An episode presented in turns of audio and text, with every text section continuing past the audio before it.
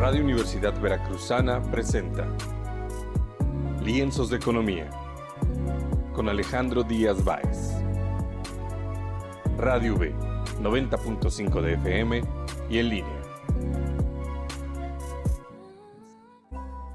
¿Qué tal? Muy buen día a todos nuestros radioescuchas. Bienvenidos a un episodio más de Lienzos de Economía, programa para la Universidad Veracruzana, donde hablamos de temas económicos y financieros, pero tratando de utilizar un lenguaje, un lenguaje digerible para todo público.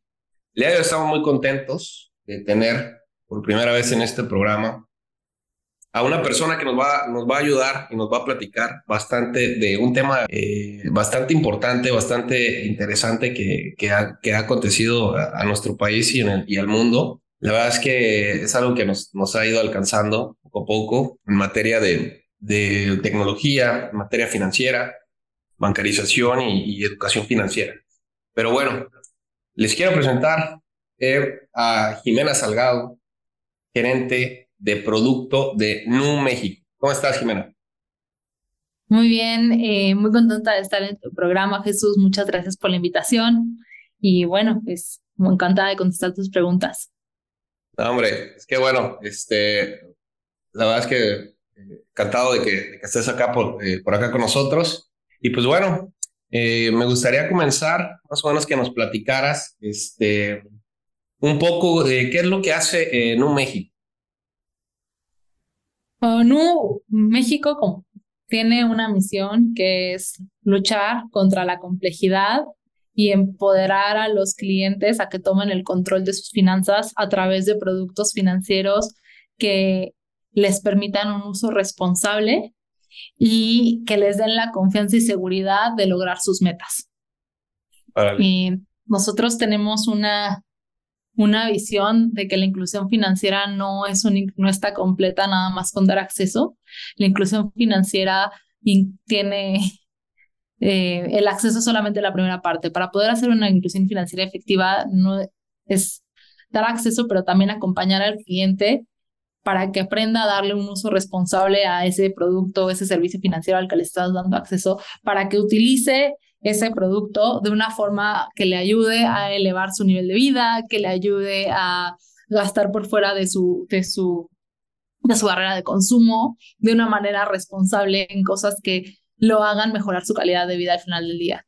Em, la inclusión no está completa si no viene acompañada de dos cosas. La primera es de protección, que el cliente siempre se sienta seguro de utilizar sus productos y eso es algo que nosotros em, eh, tenemos embebidos en nuestros flujos em, y lo tenemos muy, muy claro desde el tema de transparencia y ser muy transparentes con el cliente creo que es el primer paso para, hacer, para protegerlos.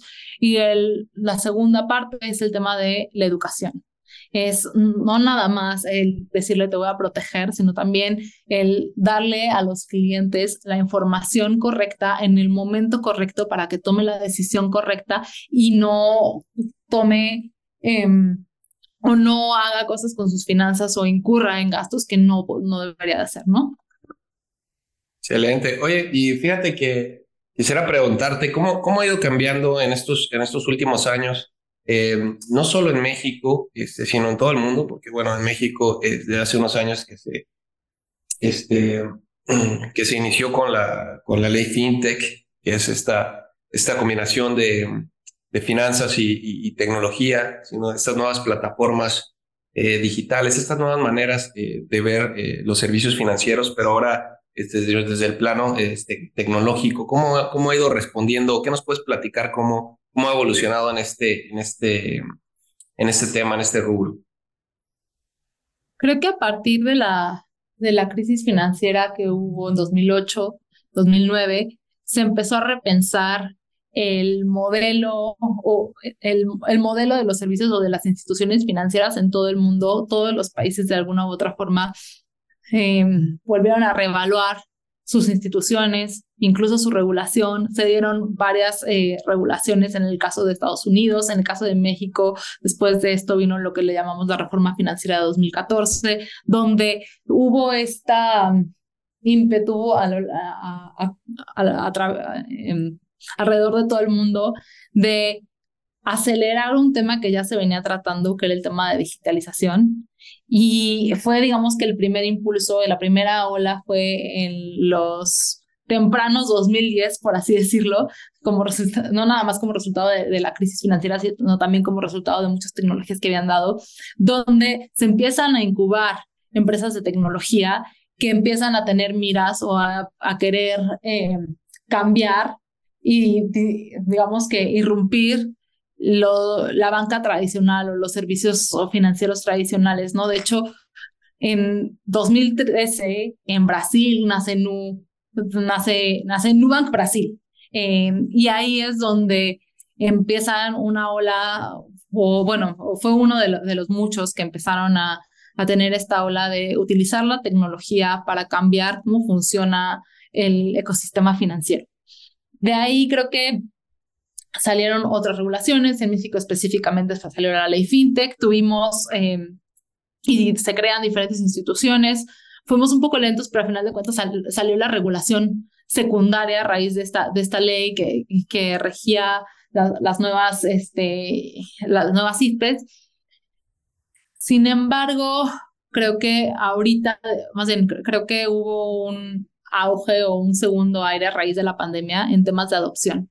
Anteriormente, si bien había un, em, un sentimiento de impulsar este tipo de productos desde el lado de la oferta con reguladores haciendo empuje a tener em, o utilizar la tecnología en la banca digital, no había habido un auge en temas de adopción.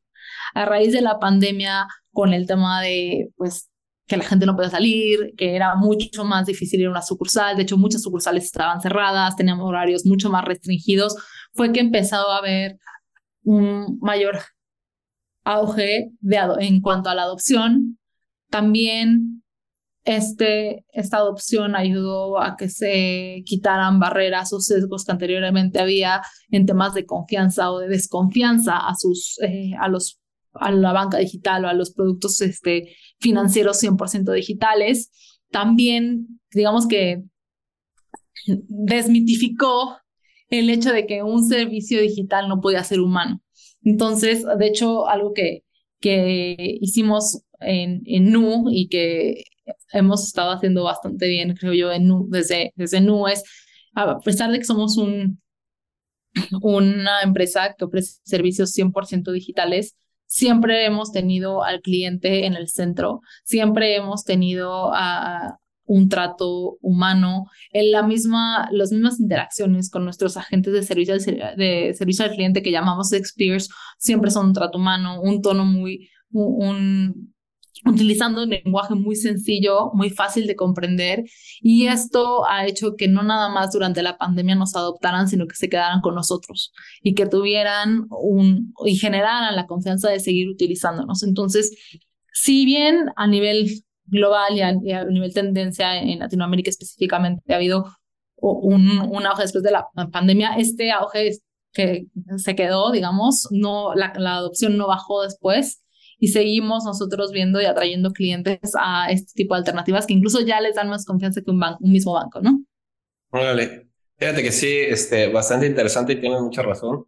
a partir de la, la pandemia, como que la gente empezó a tomar este, otras alternativas, pero todavía hay gente muy renuente y a esto iba mi, mi, mi, mi siguiente pregunta, o lo que, lo que quisiera comentarte es, pero ¿cómo le hacen, por ejemplo, con las personas eh, que todavía eh, tienen la, desconfianza o la, eh, a lo mejor esta postura más tradicional de tener que, convivir con una persona físicamente, tener que ir a, una sucursal para poder, este, no sé, que le respondan todas sus dudas, este, y ahora que, que, prácticamente con estas nuevas, nuevas alternativas, este, pues muchas veces no tienes este contacto este, físico, de frente a frente con una persona, sino prácticamente eh, todo es digital. ¿Cuál es, ¿Cuál es ese reto o cómo le, cómo le han podido hacer para, para generar confianza en, en, las personas, en los eh, usuarios de los servicios financieros?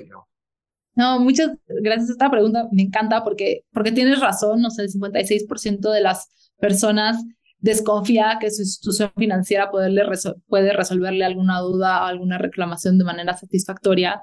Y nosotros en NU como empezamos fue digamos que en el otro sentido, ¿no? La confianza lo vemos como un tema de reciprocidad y va de los dos lados. Y como lanzamos tanto en Brasil como en México, fue primero nosotros confiando en los clientes, ¿no? En vez de empezar con un producto de débito donde la gente le tiene que dar confianza al depositarte su dinero, empezamos nosotros con una tarjeta de crédito donde nosotros empezamos esta relación confiando en nuestros clientes, ¿no? No es tú dame tu dinero y confía en que no, te, no, lo vas a perder, sino más bien yo te estoy prestando a ti y yo confío en que tú me vas a pagar. Y a raíz de esto hemos construido una relación con nuestros clientes. También nosotros tenemos este tema de atención al servicio al cliente, respondemos las llamadas, 75% de las llamadas que, recibimos las respondemos en menos de 30 segundos, el 95% de nuestros usuarios califican nuestra atención telefónica como buena o muy buena o excelente. Entonces, creo que del lado de servicio al cliente es algo que, que hemos trabajado y que desde, desde el inicio, desde los, eh, y no nada más en México, sino desde que nace NU como tal, Em, sin embargo, también lo hemos trabajado desde el lado de construcción a los productos. Una forma en la que nosotros construimos los productos, y me parece que es totalmente innovadora en el mercado, es nosotros co-construimos los productos con nuestros clientes. Es decir, antes de lanzar la tarjeta de crédito, teníamos una lista de espera y en esta lista de espera tuvimos clientes que seleccionamos para para ayudarnos a terminar de construir el producto en una etapa de co-creación donde los escuchábamos, donde les preguntamos qué es lo que les gustaría de una tarjeta de crédito, qué es lo que les gustaría de o qué esperarían ellos de un producto. Y con base en eso nosotros empezamos a diseñar las siguientes iteraciones de nuestro producto. Entonces, desde el principio del lanzamiento en México, empezamos a escuchar a nuestros clientes cuando lanzamos nuestro segundo producto, que es el producto de cuenta.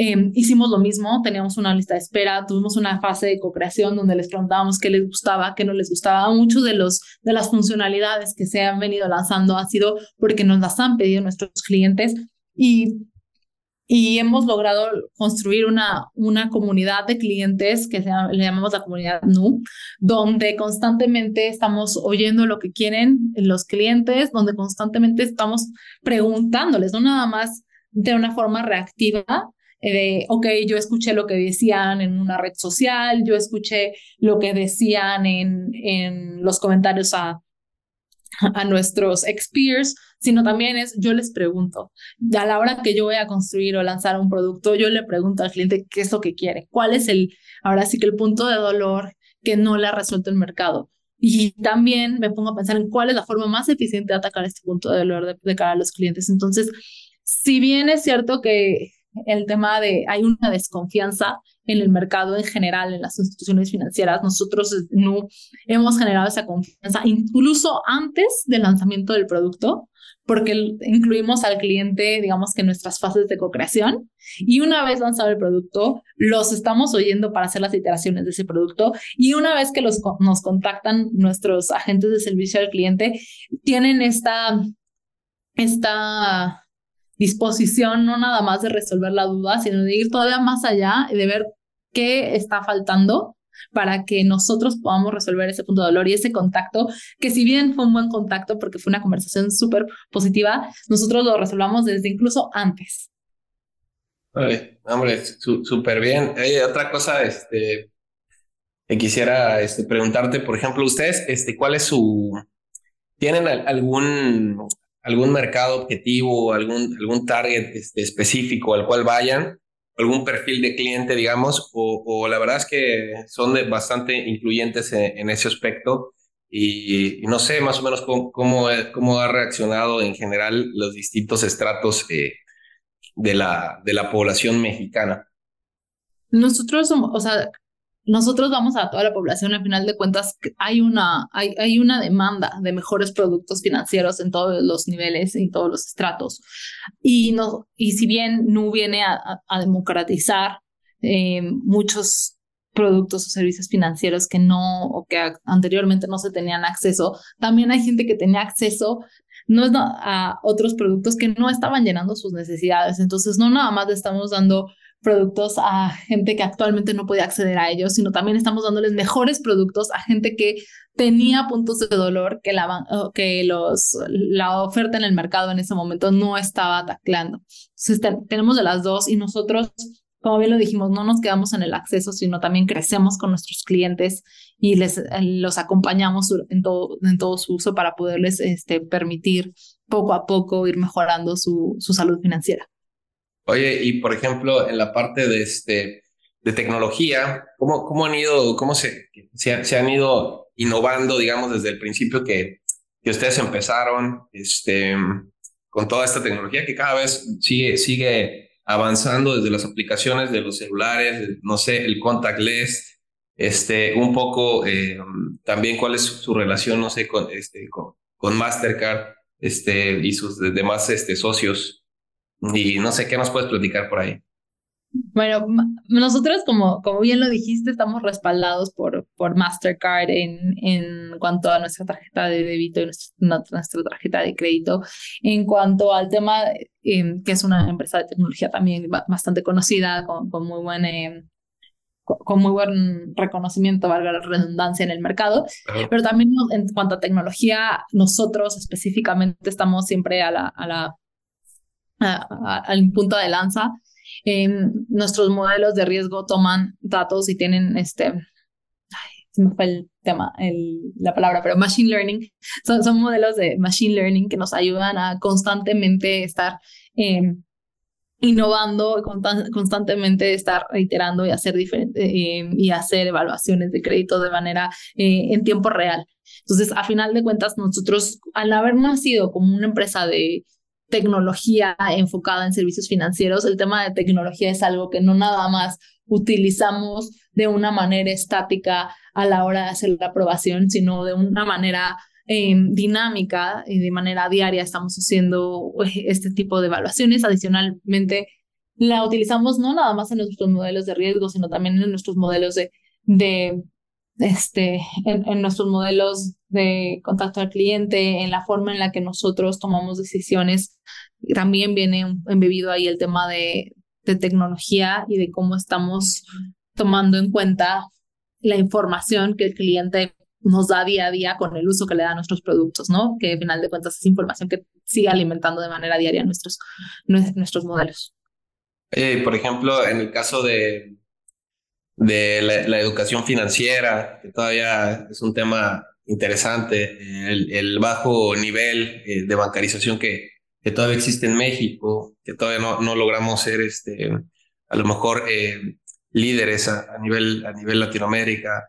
Todavía falta este, ciertas cosas por avanzar, pero bueno, se va, se va avanzando en el, en el campo, a lo mejor de la, de la, de la educación financiera. ¿Qué, ¿Qué, nos podrías platicar en este, en este tema de, pues básicamente esos dos puntos, la, la, bancarización y la, y la educación financiera en, nuestro país, en México. En temas de... Creo que son diferentes preguntas, ¿no? El primero es el tema de la bancarización, la idea, siempre hemos crecido con la idea de que no hay demanda o que muchas veces la gente prefiere el efectivo y también lo, que nos venimos dando cuenta no, es que no es, un, no, no, es necesariamente un tema de demanda, ¿no? sino también era un tema de oferta, de que no había los productos que atendieran esas necesidades y, y dando mejores productos y que generando mejores productos podemos atender las necesidades no nada más de la población que llamamos desbancarizada, sino también la que está subbancarizada, es decir, que tiene productos financieros pero que no tiene los productos financieros que se adecúan a sus necesidades y por lo tanto no necesariamente les da el uso que debería de, o que esperaríamos que les dieran, ¿no? Entonces, en temas de, de bancarización, hay, hay dos cosas, ¿no? El primero, como decía, es un tema de atacarlo con mejores productos que de verdad se adecúen a las necesidades del cliente. Y eh, la segunda es ayudar, o más bien a la gente que ya tiene productos, es ofrecerle unos que cubran mejor sus necesidades. Entonces, creo que eso es algo que nosotros hemos estado haciendo. En temas de inclusión, perdón, en temas de educación financiera, es algo que nosotros hemos estado tacleando desde, desde que empezamos y lo hacemos de diferentes maneras, como ya te comentaba, en nuestros flujos, en nuestros, en nuestros flujos de, de, de nuestros productos. Por ejemplo, cuando un cliente hace una compra y, difiere una compra, también les damos la opción de anticipar esa compra, ¿no? Y por qué, y por qué anticiparla o con, en el caso de tarjeta de crédito, ¿no? Si tú es una compra con tarjeta de crédito y la difieres porque tenemos la funcionalidad de compras diferidas, también le damos la opción de anticipar alguna de esas mensualidades de la compra diferida y esto lo que hace es ahorrarse los intereses de ese mes que está adelantando, ¿no? Entonces creo que desde ahí nosotros estamos teniendo o dándole a la gente herramientas para utilizar mejor su dinero en el caso de la cuenta, específicamente, nosotros tenemos una funcionalidad que se llama cajitas y todas las cuentas, eh, todas las cuentas que se crean con nosotros, la cuenta NU, tiene una cajita. Y lo que hace esta cajita es que le permite al cliente, digamos, tener un mecanismo para organizarse y poder destinar dinero en su cajita, pero también al ser 24/7 y, y pagarte intereses 24/7, le da el balance perfecto entre liquidez y herramienta de ahorro, porque en cualquier momento la puedes sacar. Entonces, digamos que de, esa forma tenemos mecanismos de, que le ayudan al cliente a tener una mejor educación y organización financiera desde el producto, adicional a todo lo que hacemos de nuestro blog NU, por ejemplo. En nuestro blog NU siempre damos, eh, siempre damos em, consejos, no nada más acerca de nuestros productos, sino consejos financieros de una manera sencilla, de, con un lenguaje muy, muy fácil de entender, sin términos rebuscados, que hacen que los clientes y no clientes entiendan mejor los productos financieros. Está excelente eso. Fíjate que yo creo que este, de toda esta revolución que se ha venido dando de, de unos años para acá, este, en todos estos temas fintech, pues ha sido una, una mejor oportunidad para, para todos los, ciudadanos mexicanos porque ya hay muchísimas más alternativas, hay más opciones y siempre que haya competencia, este, pues va a ser mejor, como decimos este, nosotros los, economistas, que mientras este, mayor competencia, pues un, mayor bienestar. Entonces, eh, pues nada, nada, este, Jimena, no sé si quisieras este, comentar algo que se, por ahí se nos, se nos haya pasado para, para, para cerrar aquí la, la plática. Creo que algo que me gustaría recalcar es que nos, nosotros desde NU no nada más estamos creando productos que se ayuden o que ayuden a los clientes a cumplir sus metas a corto plazo, sino también productos que los ayuden a crecer y evolucionar y lograr metas a largo plazo y esto es algo que hacemos en todos los sentidos, desde, desde antes incluso de que se vuelvan clientes, como lo mencionaba en nuestro blog NU, pero también una vez siendo clientes creo que es donde más, em, más relevancia cobra todo el trabajo que estamos haciendo en temas de educación financiera. Creo que algo que es súper importante recalcar de nuestros productos es que si bien, como, como lo decía, tenemos que tener educación financiera y fomentar el ahorro también es darle a los clientes rendimientos por ese ahorro, ¿no? Al final de cuentas, la mayoría de los clientes tiene su dinero dormido, el 50% de los mexicanos nada más ahorra formalmente y de eso solo el 30% lo tienen en una cuenta que le genera rendimientos. Y esto es algo que nosotros con la cuenta NU hemos eh, empezado a cambiar ya que generamos rendimientos eh, de manera diaria de 9% en el momento en el que el cliente mete su dinero a su cajita y, creo que es algo que es, digamos, un fomento al ahorro desde el inicio. La verdad es que un tema, un tema bastante interesante y, y un tema que, bueno, ya, yo, yo creo que ya varios de los que nos están escuchando, yo creo que ya han visto este, las tarjetas NU por ahí, estas tarjetas moradas que, han, que cada vez vemos más en, en todos lados y, este, y en, todo, en todas partes, ¿no? Pero pues bueno, pues muchísimas este, gracias, Jimena. Muchísimas gracias a, todo el equipo este, de Nu México. Y, este, y pues nada, muchas gracias, Jimena. Gracias a ti, Jesús. Este, y pues bueno, muchísimas gracias a todos por un programa más en Lienzos de Economía y nos vemos hasta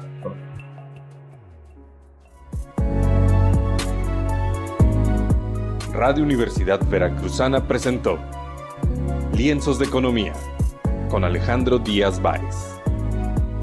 Radio B, 90.5 de FM.